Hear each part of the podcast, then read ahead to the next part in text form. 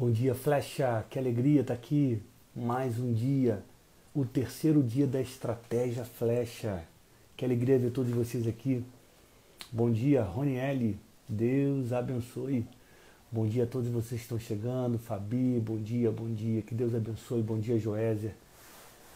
Hoje está um frio especial. Quero saber se é só aqui em São Paulo ou se na sua cidade também. Gente, eu gosto, eu gosto do frio, não sou, não reclamo não. Boto um casaquinho, uma camisa sobre a outra e vou. São João Batista, Santa Catarina, Andrew, aí deve estar um frio. Glória a Deus por isso. Glória a Deus. Eu estou muito animado hoje para entregar um conteúdo sobre o mais estratégico dos discípulos de Jesus. Jesus escolheu 12 para andar com ele, para andar pertinho dele que ele transformou em apóstolos, que ele mandou pelas cidades para poder contar aquilo que ele tinha ensinado. Um deles, sobre o aspecto da comunicação, é o mais estratégico dos doze.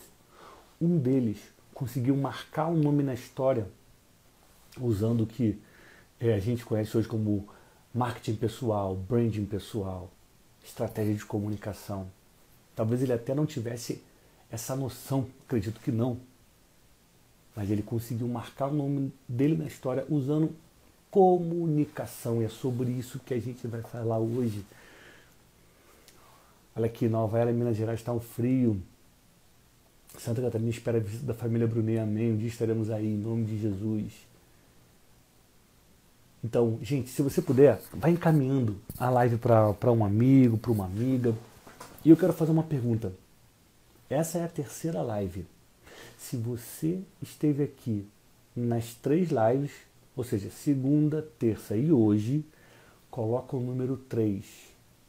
Se você só teve em duas lives, coloca o número 2. Se essa é a primeira live que você está participando, a primeira vez que você entrou aqui na Estratégia Flecha, coloca o número 1. Um. Eu quero saber quantas vezes você esteve aqui comigo. A Fabi já botou três vezes, esteve em todas, que legal. Giliard também, três. Jaqueline, três. Joésia, três, que legal. Se você esteve duas vezes, duas. Ó. Que ela está chegando agora, seja muito bem-vinda. Miriam, três vezes. Segunda, terça e quarta, nove, doze da manhã. A gente compartilhando. Ó, Elis, duas. Eduardo, três. Andréia, uma, seja bem-vinda. Nós estamos falando sobre a estratégia que os discípulos usaram para se destacar. Por que, que Jesus chamou os doze se tinham tanta gente em volta? Falamos sobre isso na primeira live. Ela está salva no, aqui no, no Instagram, depois você pode assistir. Ontem nós falamos sobre Pedro e a grande transformação que ele, que ele passou. Olha que estou vendo mais pessoas respondendo, que legal. A Josi 3, Valdete 3, Cesarino, primeira vez, seja bem-vindo. A Luci, o Andrew 3, o Rafaela duas vezes. Que bom, que bom. Quem não assistiu o conteúdo pode ver no, no meu Instagram, tá tudo salvo lá, tá? E hoje nós vamos falar sobre o mais estratégico dos discípulos. Talvez é, é difícil a gente falar assim, ah, qual é o seu preferido? Então qual é o mais bom? Qual é o mais importante? É difícil falar, sabe por quê? Porque todos tiveram uma importância muito grande. Pode até ser que alguns não se destacaram tanto quanto outros, como Mateus, como Pedro, como João. Aconteceu. Tem uns que não são tão conhecidos no Brasil, mas são conhecidos onde eles pregaram, onde eles iniciaram o ministério deles é difícil a gente dizer qual é o mais importante. O próprio Jesus tirou essa dúvida, né? Quem quiser ser o maior, que seja o menor, que sirva. Né? Mas eu tenho um carinho especial pelo apóstolo João, tanto que meu filho se chama João, por conta de, dele, João Evangelista. E hoje eu vou te contar um pouco da história de João. Você vai entender por que, na minha opinião, João é o mais estratégico dos doze. Pensa só. Para serem selecionados por Jesus, aqueles doze já eram especiais. Para serem escolhidos no meio de tantos, para seguir Jesus, eles já eram especiais. Eles já tinham uma habilidade, eles já tinham um diferencial. Entrou, eles entraram para o grupo dos 12. Agora, desses 12, quantos realmente se destacaram e colocaram nome na história? Quantos a gente sabe de cabeça? Vamos tentar pensar. Pedro, João, Tiago é o nome que a gente sabe, Mateus. Tem muitas pessoas que não conseguem lembrar o nome dos outros. Né? Por exemplo, Simão Zelote, a gente sabe pouco sobre ele. Natanael, fala-se pouco sobre ele. Há discípulos que a gente fala pouco aqui no Brasil. Na região onde eles propagaram o evangelho, eles são muito famosos. Difícil dizer qual é o mais importante, mas o mais estratégico é João. E eu vou te explicar por que João é o mais estratégico. A história de João, ela, deixa eu ler aqui o que o Eduardo botou. Ontem no nosso GC falamos sobre a transformação da mente e usei o exemplo do que tem aprendido com aqui também. Ah, que legal, que ótimo, que ótimo. O exemplo de João é mais um exemplo de transformação. Sabia?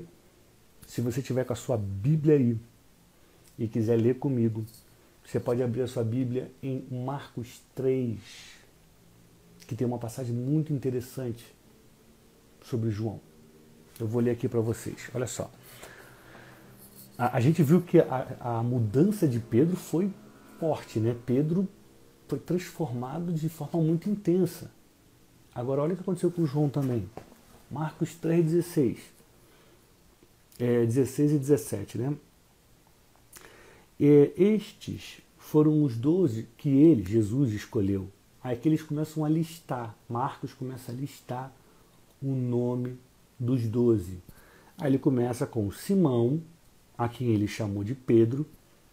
Depois ele fala Tiago e João, filhos de Zebedeu, aos quais deu o nome de Boanerges, que significa filhos do trovão. Uau! Então, João, assim como seu irmão Tiago, é chamado de filhos do trovão.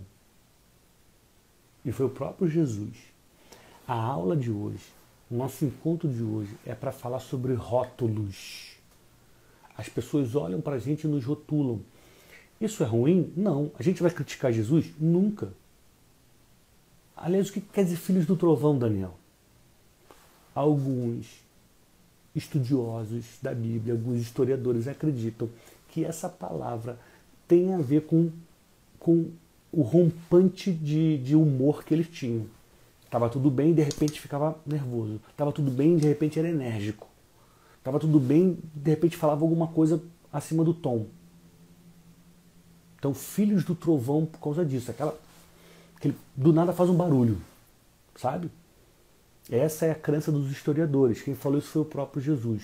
Olha só, muitas das vezes a gente vai fazer uma coisinha só, vai fazer uma fala. Às vezes dá um deslize no nosso temperamento e aí as pessoas olham para a gente e nos classificam por conta de um comportamento, por conta de uma característica.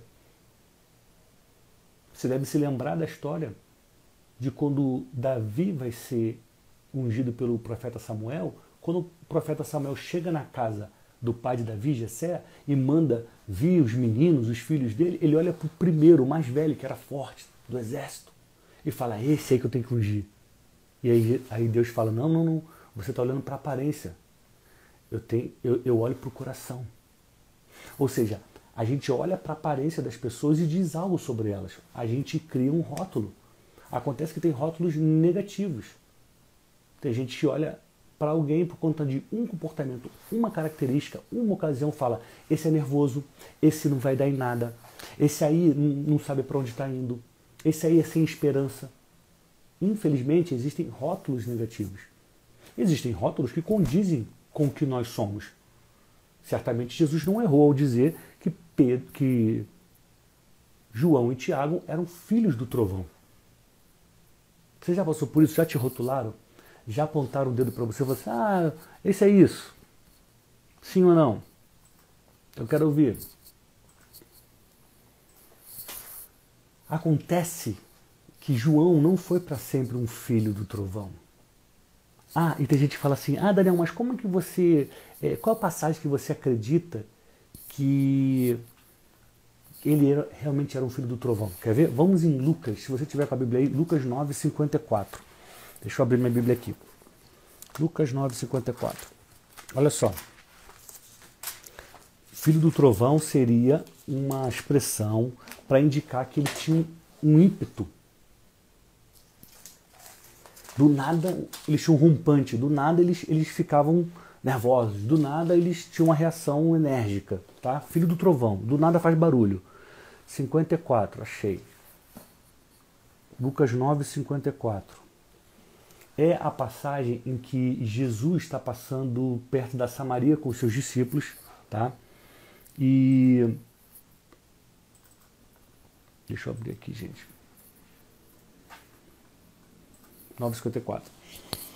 E os, e os samaritanos não querem receber Jesus nem seus discípulos, ou seja, eles não queriam abrir um espacinho na casa para receber Jesus, o mestre, tá? Os samaritanos. Existia uma rivalidade entre samaritanos e judeus, aliás, existe até hoje. É, eles eram da mesma região, do, eles eram do mesmo país, de regiões diferentes. Aí, por conta disso, por conta de divergência política, por conta de divergência religiosa, eles não se davam bem. Os samaritanos não gostavam dos judeus, os judeus não gostavam dos samaritanos. E aí, quando Jesus chega perto e pede para o discípulo: vai lá, vê se alguém de Samaria nos recebe, vê se alguém nos hospeda. Aí ninguém quer receber Jesus e seus discípulos. Aí acontece que está em Lucas 9,54. É, contudo, os habitantes do povoado não receberam Jesus porque parecia evidente que ele estava a caminho de Jerusalém, ou seja, da região da Judéia, ele era judeu. Percebendo isso, Tiago e João, os irmãos, filhos de Zebedeu, os filhos do trovão, disseram: Senhor, quer que mandemos cair fogo do céu para consumi-los? Ou seja, eles, eles pensaram ali em pedir a Deus para criar um assassinato em massa. Manda fogo do céu para queimar esses caras aí que não querem te receber. Só que aí olha o que Jesus fala. Jesus, porém, se voltou para eles e os repreendeu e seguiram para outro povoado.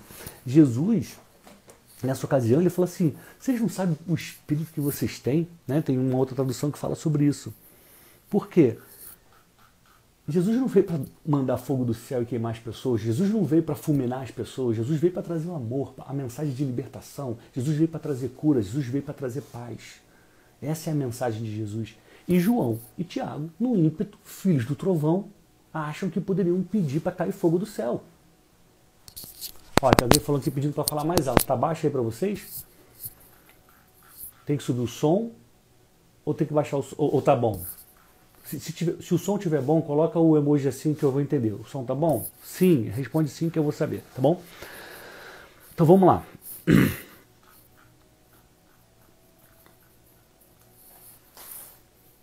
João foi chamado de filho do trovão por, por Jesus.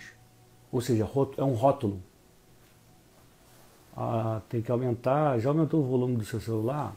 Vamos aumentar aqui. Ah, já aumentei. Já aumentei bem. Ontem estava bom. Mas eu vou falar um pouquinho mais alto, tá? Então vamos lá. João, ele, ele também passa por uma transformação assim como Pedro. Ontem a gente falou sobre Pedro. Pedro foi transformado por Jesus. João também, ele tinha um ímpeto. Ele tinha um ímpeto, um rompante, a ponto de pedir, de falar com Jesus: Você quer que a gente mande descer fogo do céu? E matar todo mundo aqui? Jesus: Não, não, que isso? Obrigado a todo mundo que respondeu. O som está bom. Isso me ajuda a entender. Tá? Então, à medida que, que João começa a andar com Jesus, ele, ele se permite ser transformado. Ontem a gente falou sobre isso na comparação entre Pedro e Judas. Judas não se permitiu ser transformado. Não adianta você estar num bom ambiente, seguindo pessoas interessantes, ouvindo pessoas inteligentes, e você não se permitir, ou seja, você não aceitar aquela verdade, você não acreditar e falar, eu vou fazer isso porque fulano que eu acredito falou que dá certo, então vai dar certo. Porque tem gente que fica no, no bom ambiente ouvindo um monte de instrução, mas é cético. Ah, isso não funciona não. Comigo isso não funciona não. A pessoa fica no mesmo lugar de sempre. foi muito provavelmente o que aconteceu com Judas. Judas teve a oportunidade de andar com Jesus. E ele acabou fazendo o que fez. Acabou entrando para a história como traidor. Ao contrário de Pedro, ao contrário de João. João se permitiu ser transformado por Jesus para que esse rótulo de filho do trovão não ficasse com ele para sempre. Às vezes, muito de nós temos esse rótulo e a gente sofre com isso. Ah, esse aí é, é, é mentiroso, esse é nervosinho, esse gosta de sair, esse não é sério, esse gosta de enrolar as pessoas. Às vezes é uma impressão errada. Às vezes foi uma atitude que a gente fez. E quando a gente se permite transformar, a gente vai virar alguém que vai começar a se destacar e atrair a atenção das pessoas. Olha só, você quer se destacar, você quer entregar sua mensagem, você quer ser ouvido, então você precisa ser uma pessoa interessante. Hoje eu vou falar sobre isso. Quais são as características que vão te fazer ser notado, o que você precisa fazer, qual é a transformação que você precisa permitir acontecer. Sobre transformação, eu falei muito na, na live de ontem, você pode assistir de novo. Hoje eu vou em cima da estratégia que João usou para marcar o nome dele na história. É o que você precisa fazer. A pergunta, a opção da mudança dependerá mais de nós, sem dúvida. A gente precisa decidir. Deus não vai fazer nada contra a sua vontade. Ele respeita o nosso livre-arbítrio. Então, se você não quiser mudar, Deus não vai poder fazer nada. O tempo passa João, cada vez mais perto de Jesus, tem até uma passagem muito interessante que está em Mateus 20, de 20 a 28, em que a mãe, a mãe de João e Tiago procuram Jesus e pedem para que Jesus e pede para que Jesus deixe que os seus filhos fiquem do lado dele no reino dos céus. Olha que fofo. Isso mostra que eles andavam com a mãe, a mãe estava perto deles, a mãe intercedia por eles ali. Diz assim: Então a mãe dos filhos de Zebedeu os filhos de Zebedeu são Tiago e João. Veio a Jesus com seus filhos. Ele, ela se ajoelhou diante dele a fim de lhe pedir um favor. O que você quer? perguntou ele. E ela respondeu: Por favor, permita que no seu reino meus dois filhos se sentem em lugares de honra ao seu lado, um à sua direita e outro à sua esquerda. E aí Jesus falou: Vocês não sabem o que vocês estão pedindo. São capazes de beber do cálice que eu estou prestes a beber? Somos, disseram eles. Aqui, engraçado, por mais que eles andassem com Jesus tanto tempo, eles pediram alguma coisa que era muito difícil. Ninguém é colocado num lugar de honra sem merecer a honra. Jesus, ele se tornou Cristo porque ele teve que passar pela cruz. Quem se senta ao lado dele é quem fez algo tão grande quanto é quem passou por grande sacrifício, é por quem abriu mão de muita coisa. Mas a mãe de João achava que era só fazer um pedido. E tanto que Jesus explica nessa passagem, mas o importante aqui, que eu quero te mostrar, é que João, que tinha esse ímpeto, filho do trovão, ele também era um cara que tinha um, era capaz de andar com a mãe. A gente não vê relato de outro discípulo nessa situação é João e Tiago, é essa aqui, em que a mãe vai interceder por eles. Então isso mostra que, que eles tinham uma ligação, que que ele tinha uma coisa muito boa no coração. Que ele tinha uma relação muito boa com a família. Você vê que a Bíblia o tempo inteiro está reverenciando Zebedeu, filho de Zebedeu. Zebedeu devia ser um homem muito importante naquela época, a ponto de ser o único pai dos discípulos que é citado. Devia ser um homem muito famoso, muito próspero. Essa é a crença dos historiadores. E, e aqui aparece a mãe deles intercedendo. Pois bem, no desenrolar, do, no desenrolar do, do, dos capítulos de João, começa a aparecer uma expressão que eu vou ler para vocês. O discípulo amado. Aquele a quem Jesus amava. Preste atenção. João 13, 21, 26. Olha isso, gente. Então Jesus sentiu profunda angústia e exclamou: Eu lhes digo a verdade. Um de vocês vai me trair. Isso aqui é naquele momento que Jesus revela que ele vai ser traído. Os discípulos olharam uns para os outros sem saber a quem ele se referia. Ou seja, está falando de quem, Jesus? Quem é que vai trair? Sou eu? É você quem vai trair Jesus? Os discípulos estavam pensando nisso. O discípulo a quem Jesus amava ocupava o lugar ao lado dele à mesa. Simão Pedro lhe fez um sinal para que perguntasse a quem Jesus se referia. Então o discípulo se inclinou para Jesus e perguntou: Senhor, quem é? E Jesus respondeu: É aquele a quem eu der o pedaço de pão que molhei na tigela. E depois de molhar o pedaço de pão, deu a Judas, filho de Simão Iscariote. Ou seja, aqui a gente tem uma referência que existia um discípulo a quem Jesus amava e era o discípulo próximo de Jesus, óbvio. Jesus amava, a ponto de ele chegar perto de Jesus e falar: Ei, esse mistério que você está falando aí, quem é? Quem é o traidor? E Jesus conta para ele, o discípulo a quem Jesus amava. João 20, 1 e 2. No primeiro dia da semana, bem cedo, enquanto ainda estava escuro, Maria Madalena foi ao túmulo e viu que a pedra da entrada tinha sido removida. Ou seja, Jesus tinha acabado de ressuscitar. Correu, encontrou Simão Pedro e o outro discípulo, aquele a quem Jesus amava, e disse: Tiraram do túmulo o corpo do Senhor e não sabemos onde o colocaram. Mais uma vez a gente tem uma referência: aquele que Jesus amava. João 21, 7. Essa aqui é na, na, na ocasião da segunda pesca milagrosa, que ontem eu falei sobre ela na live. Começa assim, ó, versículo 7. O discípulo a quem Jesus amava disse a Pedro: É o Senhor. Quando Simão Pedro ouviu que era o Senhor, vestiu a capa, pois havia removido para trabalhar e saltou na água. O discípulo a quem Jesus amava. Mais uma vez essa expressão aparece aqui.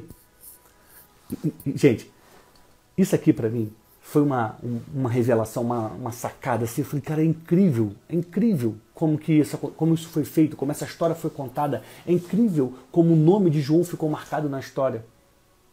Eu vou te contar isso. É, é, a live de hoje é sobre isso, porque você tem que aprender como usar isso a seu favor. Eu estou falando hoje de branding pessoal, de marketing pessoal, a partir da história dos discípulos. Hoje, especificamente, da história de João Evangelista. Tá? Mais um versículo aqui, em que a gente tem referência à, à expressão discípulo que Jesus amava. João 21, do 18 ao 22. Diz assim: Eu lhe digo a verdade, quando você era jovem, podia agir como bem entendia, vestia-se e ia onde queria, mas quando for velho, estenderá as mãos e os outros o vestirão e o levarão aonde você não quer ir.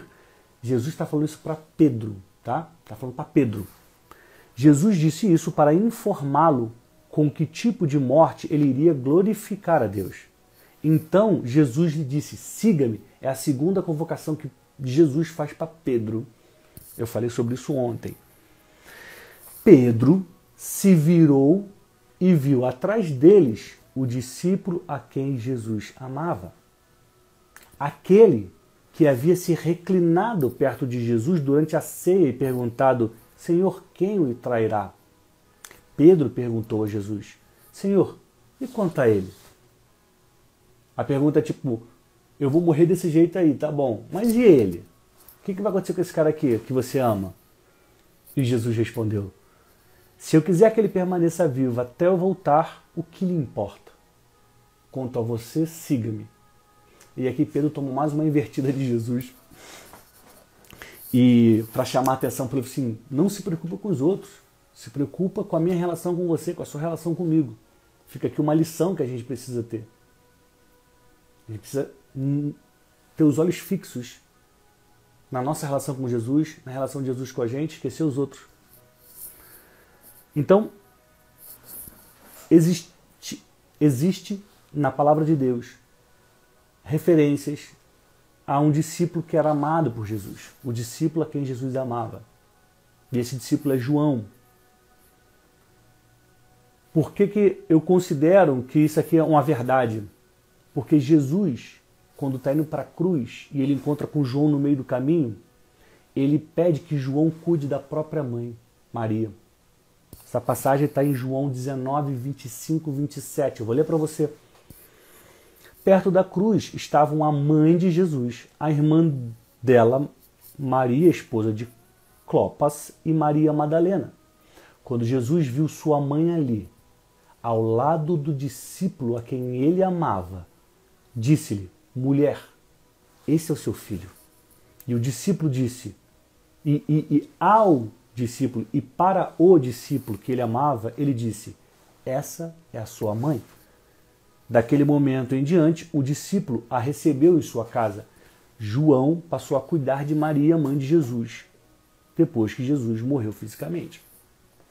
Então, ninguém em sã consciência vai fazer um pedido desse para alguém que não, que não respeita, que não compreende, que não sabe quem é.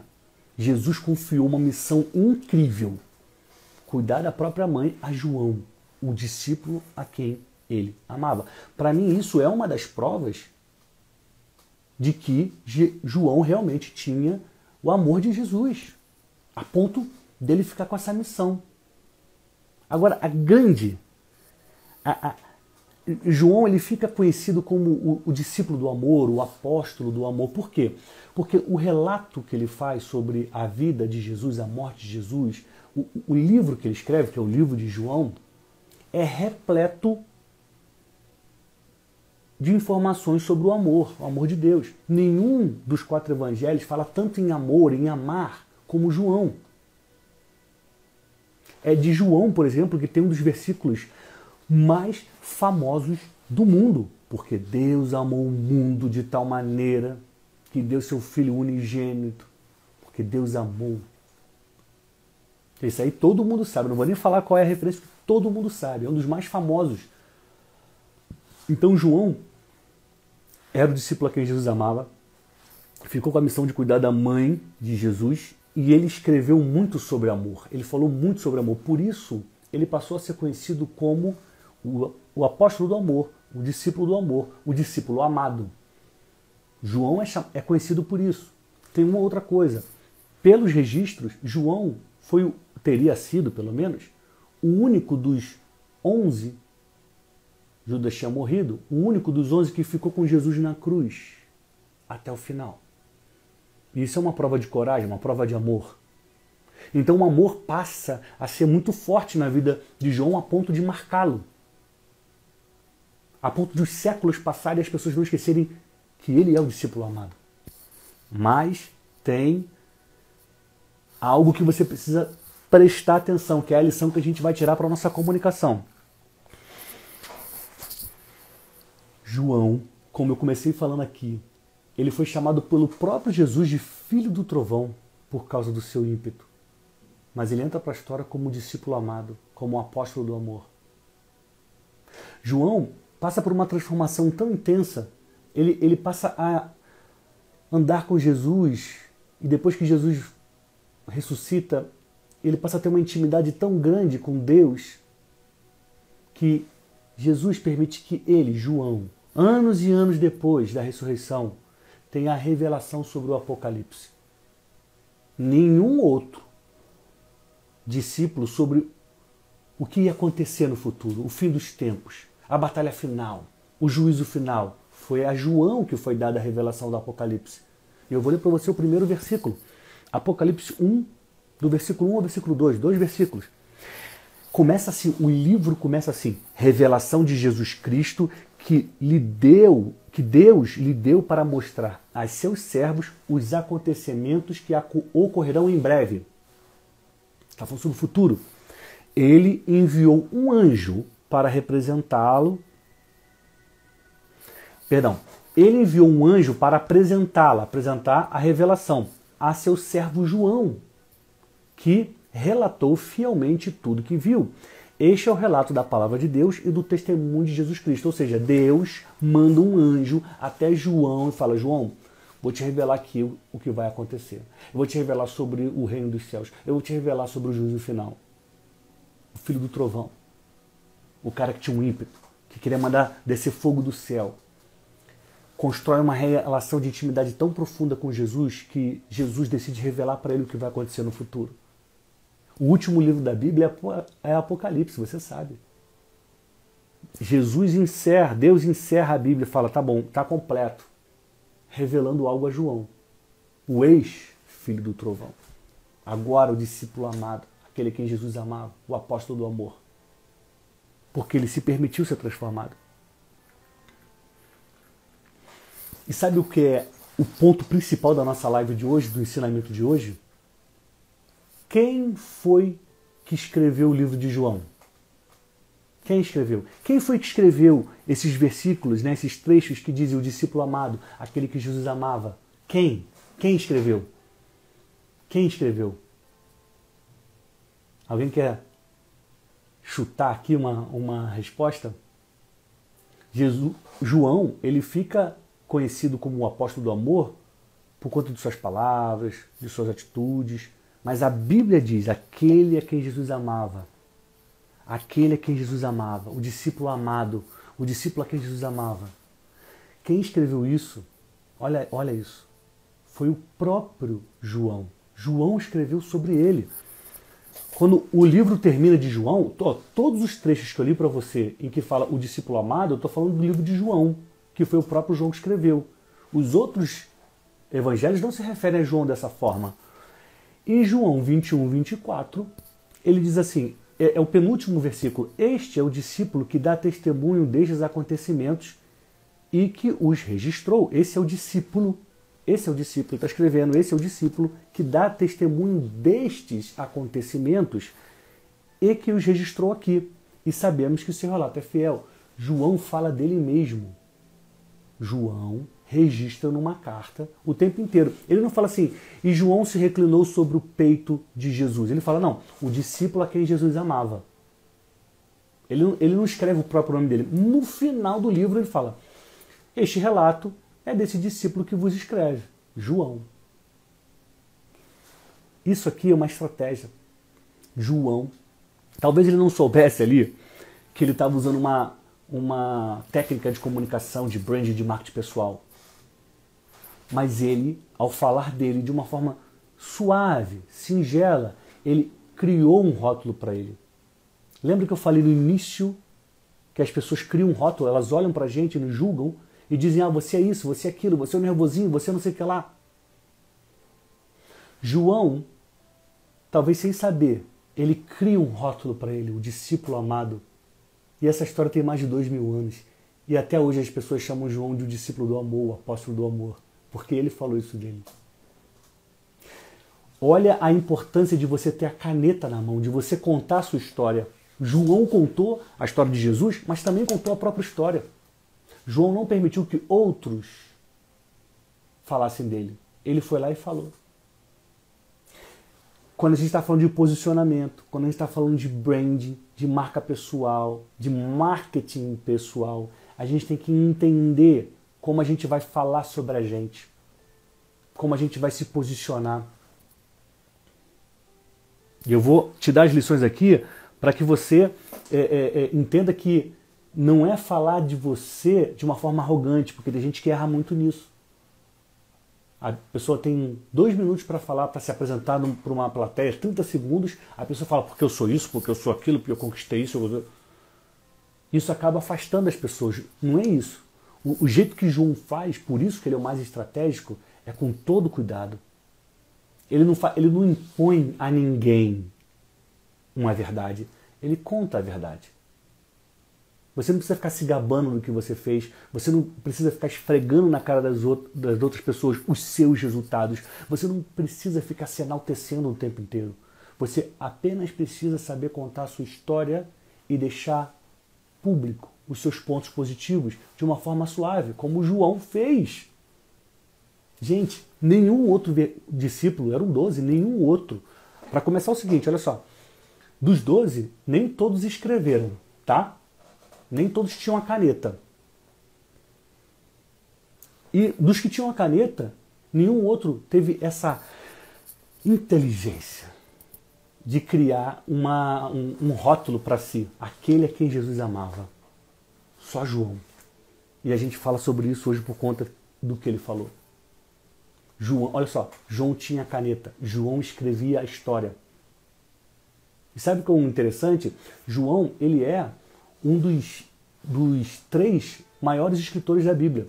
Tem Paulo, com 13 livros, aí depois tem João e Moisés, empatados com cinco livros. Mas João não é conhecido como um dos maiores autores da Bíblia. Não, é o discípulo amado, aquele que Jesus amava, porque ele falou isso dele mesmo. E a pergunta que eu quero te fazer é o que, que você está falando de você? O que, que você está falando de você para as pessoas? Já pensou nisso? A forma como você se apresenta? Eu quero que você pegue as três dicas de hoje.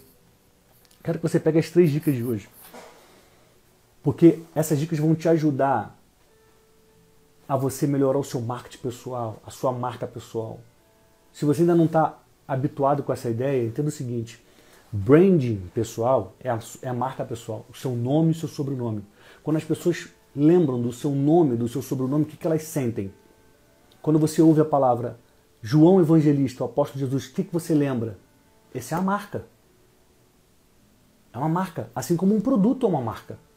Ah, eu vou comprar essa maionese aqui porque é da marca tal, ela é boa. Ah, eu vou ouvir o fulano porque ele sabe o que fala. Uma marca. Nós trabalhamos todos os dias para construir a nossa marca, a forma como seremos lembrados. O tipo de emoção, de sensação que a gente vai causar nas pessoas quando ouvirem o nosso nome. E foi isso que João, talvez de forma involuntária, fez. Ao escrever, ao deixar registrado que ele era o discípulo amado, ao falar de forma singela, suave dele mesmo, não de forma arrogante. Ele não falou que ele era melhor do que ninguém. Ele não falou que ele era o único amado. Ele falou que ele era o discípulo que Jesus amava. Isso pegou na nossa cabeça, no nosso coração, pegou na história. Tem muitos livros que falam João, o discípulo amado, que o título é o discípulo amado. Por quê? Porque ele se apresentou dessa forma. A história de João que eu contei para você hoje tem a ver com como se apresentar da forma certa. Se você quer ser seguido, ouvido, você quer que as pessoas parem para te acompanhar, você precisa saber se apresentar. Você precisa saber contar a sua história. E eu comecei falando sobre a transformação de João, porque é incrível que um cara que um dia foi chamado de filho do trovão entre para a história como o discípulo amado o discípulo que Jesus amava. Você precisa se permitir ser transformado. Não adianta ler a Bíblia todo dia, orar todo dia, se você não se permite ser transformado, como Pedro se permitiu, como João se permitiu. E paralelo a isso, você começa a aplicar essas técnicas que você aprende aqui, aprende de outros lugares, e aí você começa a se destacar. Eu vou fazer um breve resumo dos três pontos das últimas duas lives. Na primeira, eu falei sobre três características de quem é notado. Quais são as características de quem é notado, de quem está no meio da multidão e aparece e é visto? Um, está sempre em ação. Está sempre em ação, está sempre trabalhando, está sempre fazendo alguma coisa, está sempre tentando. Dois, tem um objetivo claro. Sabe para onde está indo, sabe o que tem que buscar. Três, disposto a correr riscos você não vai realizar nada grande. Você não vai sair do seu lugar se você não estiver disposto ou disposta a correr riscos. Na segunda live, os três pontos foram três lições para você fazer a diferença. Um, viva a sua mensagem. São três decisões. Você tem que tomar a decisão de se dedicar ao que realmente importa, viver a sua mensagem, viver o que é mensagem. Mensagem é a direção que você aponta para as pessoas. É o caminho, falar, essa aqui é a solução, é por aqui que você tem que ir, tá? Essa, isso é mensagem. Então você tem que tomar a decisão de viver isso. É a primeira decisão. Vencer o desânimo. Pedro passou por um desânimo depois que Jesus morreu, Jesus foi até ele. Quando a gente chega no final do poço, a gente tem que pegar impulso e subir. Não pode se entregar, tem que reagir, porque o desânimo vai bater na nossa porta. 3. Mude de comportamento. Fundamental. Fundamental. Todos nós estamos aqui para evoluir. Todos nós estamos aqui para crescer. Se você acha que você não precisa mudar, Desculpa, você está ferido pelo orgulho, está ferido pela arrogância. Todos nós, eu, você, todos nós precisamos mudar algo no nosso comportamento. Todos nós precisamos evoluir. Bota na sua cabeça, se você tem dificuldade de entender ou então de enxergar isso, ora, fala Espírito Santo de Deus, me mostra onde eu tenho que mudar. Me mostra o que, que eu preciso tirar da minha vida. Me mostra o que, que eu preciso aprender. E ele vai te responder. Porque o Espírito Santo, ele é o teu ajudador e ele serve para isso.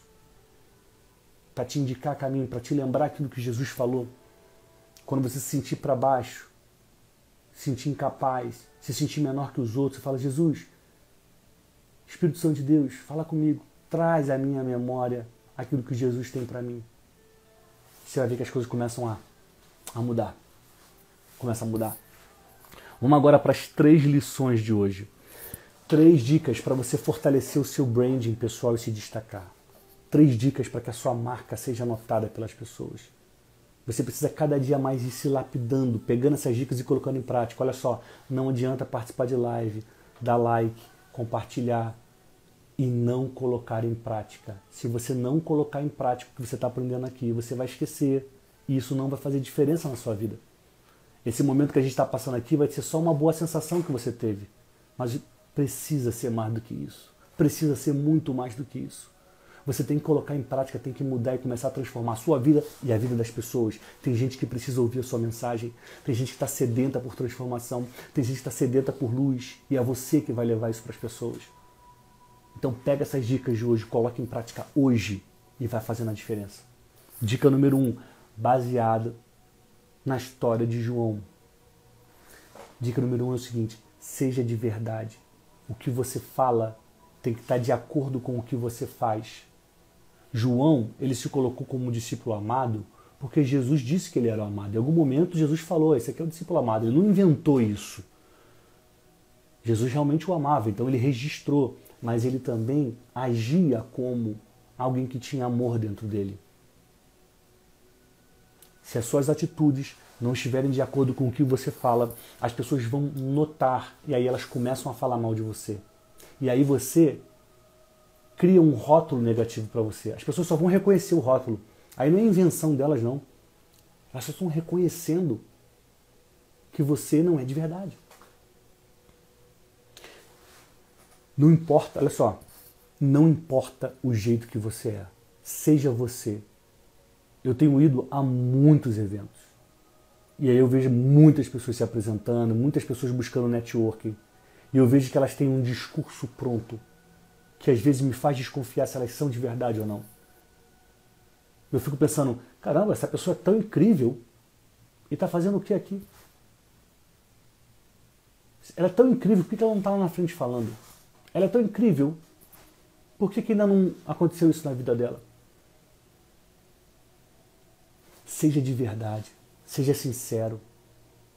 Porque existe um talento dentro de você, existe um tesouro dentro de você. A sua história é um tesouro, você precisa contá-la às pessoas. Da forma que ela é.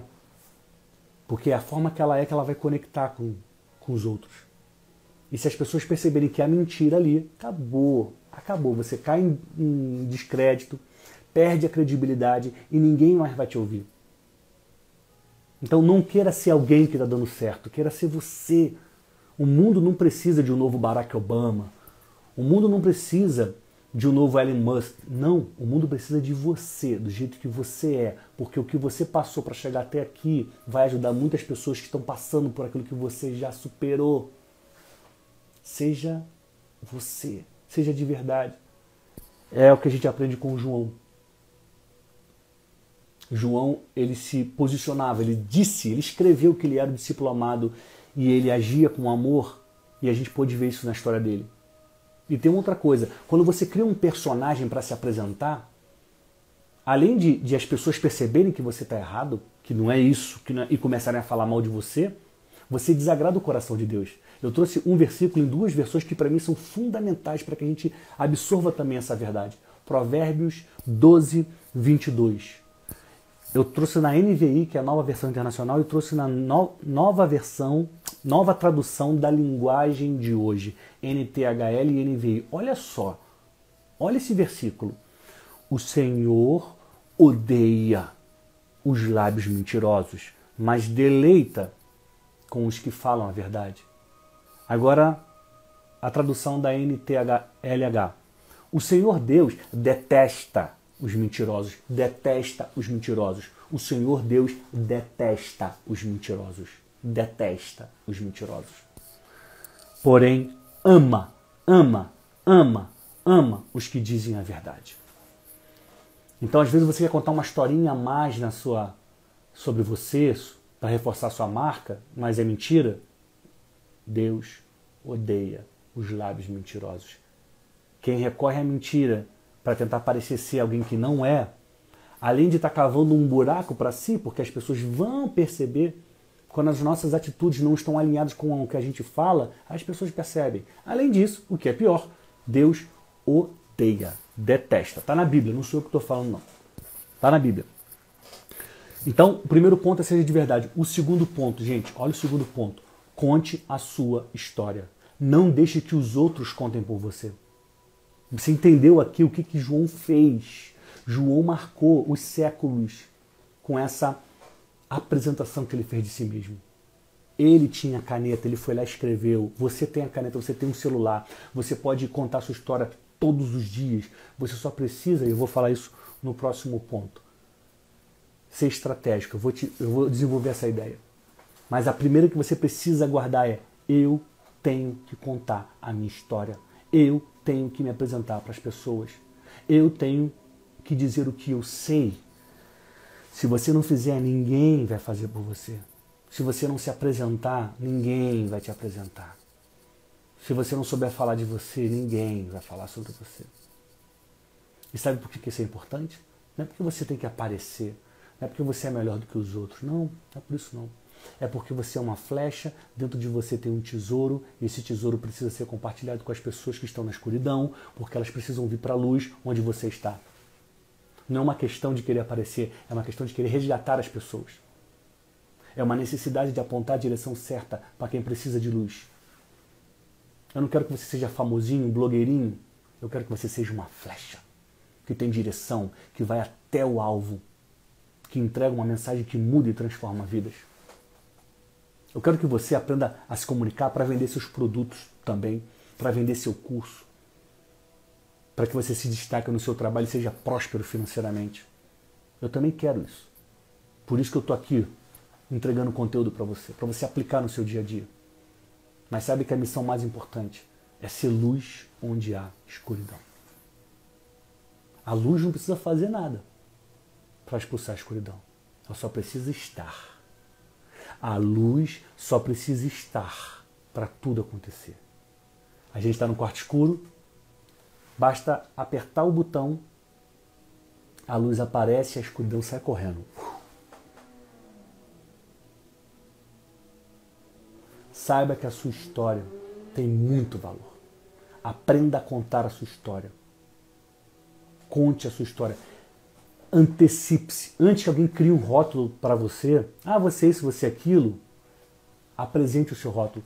Você quer ver? Eu vou te fazer uma pergunta. Uma pergunta o que está escrito na bio do seu Instagram. Como você se apresenta na bio do seu Instagram. O perfil é seu. Quem edita é você. Quem é responsável por ele é você. O que que você fala sobre você mesmo? Quando você está com seus amigos, com as suas amigas, no trabalho, colegas, o que, que você fala sobre você? Ah, eu sou muito desanimado. Ah, eu não consigo não. Ou então você fala, não, eu vou conseguir porque eu acredito, porque eu vou em frente sim. O que, que você conta de você mesmo?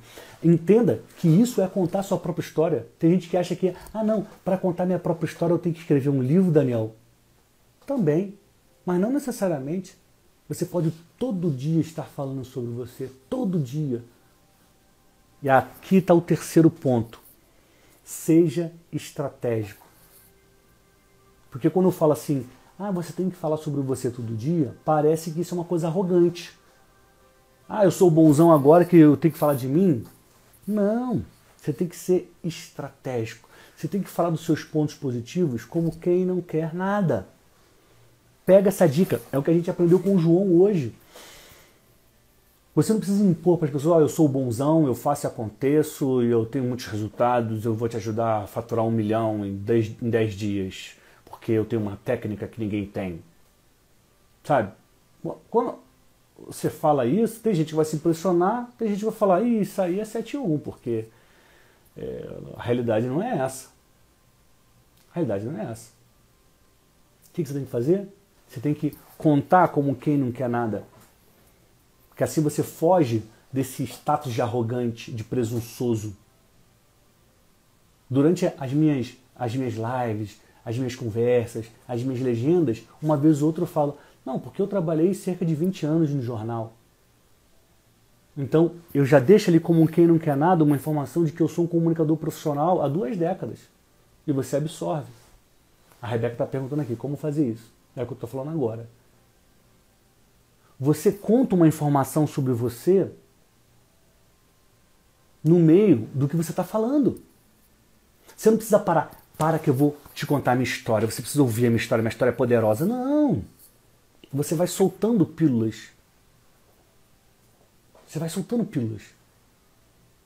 A pessoa está contando uma história, por exemplo, vamos supor uma, uma mulher que tem uma história de, de, de ter vencido a violência doméstica. E ela está numa conversa. E tem muitas pessoas falando ali, ninguém se conhece, está todo mundo falando um pouquinho. Aí a mulher vira e fala assim: Ah, é, eu acho muito importante que a gente reúna forças e tenha uma rede de apoio para enfrentar as dificuldades. Eu, inclusive, passei por violência doméstica, mas graças a Deus e a essa rede de apoio que eu estou falando, eu consegui superar. E hoje eu sou uma empresária, eu me dedico a isso e ajudo mulheres a fazerem isso, isso e isso. Porque nos dias de hoje, se a gente não andar em comunidade, se a gente não tiver uma direção, a gente não vai chegar a lugar nenhum. No meio da conversa, como quem não quer nada, ela soltou uma informação que gera curiosidade. Quem está ouvindo vai falar: Você passou por isso? Me conta mais. Esse é o objetivo, é que o público fale, me conta mais. A gente, na ânsia de ser conhecido, na ânsia de se destacar, fala tanto da gente, tanto da gente, tanto da gente, que a gente esquece a estratégia. João foi o mais estratégico dos discípulos, porque ele soube falar dele como quem não quer nada. Ele falou: o discípulo a quem Jesus amava, ele não falou, eu sou o melhor dos discípulos, eu sou o mais amado. Ele não se colocou em grau comparativo, ele não quis tirar onda com ninguém, ele apenas disse quem ele era. Ali, no meio de um monte de informação. E isso ficou gravado na história. João botou o nome dele na história como discípulo amado porque ele escreveu sobre ele mesmo. Está na sua hora de contar a sua história do seu jeito, de um jeito que as pessoas vão entender, de um jeito que as pessoas vão querer saber mais. Então, essas aqui são as três dicas. Três dicas da aula de hoje. Conte sua história, seja estratégico, seja de verdade. Se você perdeu, está chegando agora, eu vou deixar salva essa live, você vai lá e assiste o desenrolar, o desenvolvimento desses conceitos. Porque funcionou com João, vai funcionar com você seja estratégico como ele foi. Eu vi alguém, alguém aqui falando sobre a imersão. É, o link ainda não está lá, eu vou colocar já já. E eu quero, eu quero agradecer vocês que me acompanharam nesses três dias da Estratégia Flecha. Porque foram dias que eu, eu, eu me deleitei, eu tive prazer em, em sentar para poder preparar o conteúdo e contar para vocês a história dos discípulos, por que eles se destacaram, como Pedro foi transformado e por que João é o mais estratégico dos discípulos de Jesus. E foi um prazer, porque toda vez que a gente prepara um conteúdo a gente aprende mais. Tá bom, gente? Um beijo.